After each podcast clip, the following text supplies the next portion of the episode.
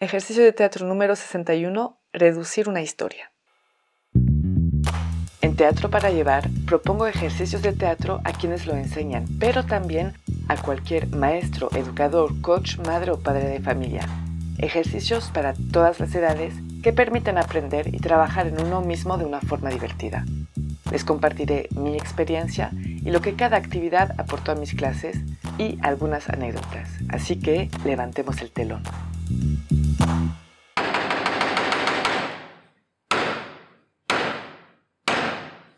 Buenos días. Para este ejercicio vamos a necesitar a mínimo una persona. Este ejercicio es interesante y también difícil de hacer.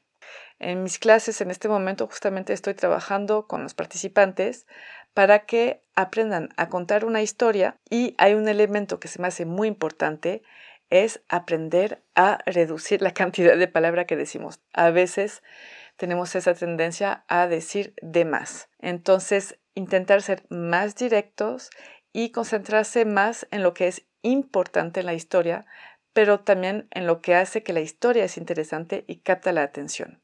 El ejercicio entonces consiste en pedir a una persona de contar una historia durante dos minutos, real o no, y después pedir a otra persona, o esa misma si está sola, a otra persona de contar la misma historia en menos tiempo, en un minuto y medio, y después de volver a contar la historia a otra persona en un minuto, y después 45 segundos, 30 segundos, 20 segundos, y ir reduciendo así lo más posible hasta tal vez terminar en una frase. Puede ser la misma persona que lo hace o puede ser que reduce la historia de otra persona.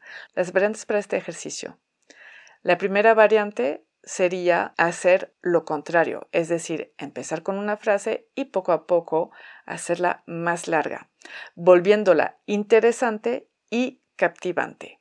También se puede proponer una intención, por ejemplo, que sea de más en más dramática si aumentamos la historia o de más en más absurda o chistosa, lo que quiera.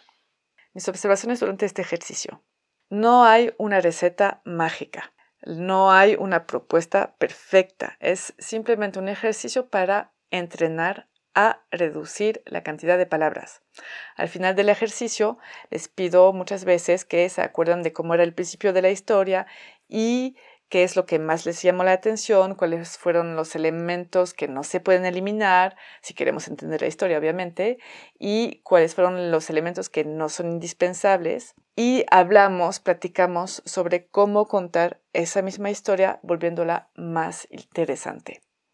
Entonces, este ejercicio termina mucho con pláticas para ver juntos qué es lo que notamos y cómo llegar a una historia interesante. Es un ejercicio que estoy explorando bastante en este momento, entonces seguramente en el futuro les pondré más ejercicio, pero es un ejercicio que me parece bien importante porque pues finalmente la vida necesitamos comunicar, presentar proyectos, eh, contar historias y a veces me doy cuenta que hay demasiado bla, bla, mucho, mucho, mucho habla. Ahorita estuve en cursos en línea y fueron, ay, dije, no, no, es muy largo, veo a la gente que se está aburriendo, que ya está empezando en otras cosas. Entonces es importante saber contar una historia, guardar los elementos interesantes, llamar la atención, eh, permitir al espectador que tenga ganas de llegar hasta el final y todo eso es entrenamiento. Cuando hay preparación anticipada, pues igual eso se puede preparar, pero cuando es improvisado, cuando en la vida también improvisamos mucho,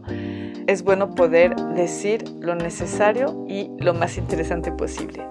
Las palabras claves para este ejercicio son resumir y contar una historia. Espero que les vaya bien con este ejercicio y yo les digo hasta muy pronto.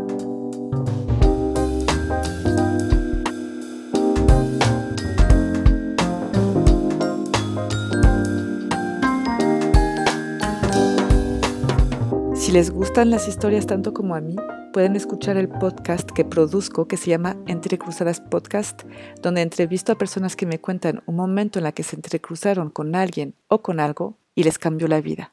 Muchas gracias.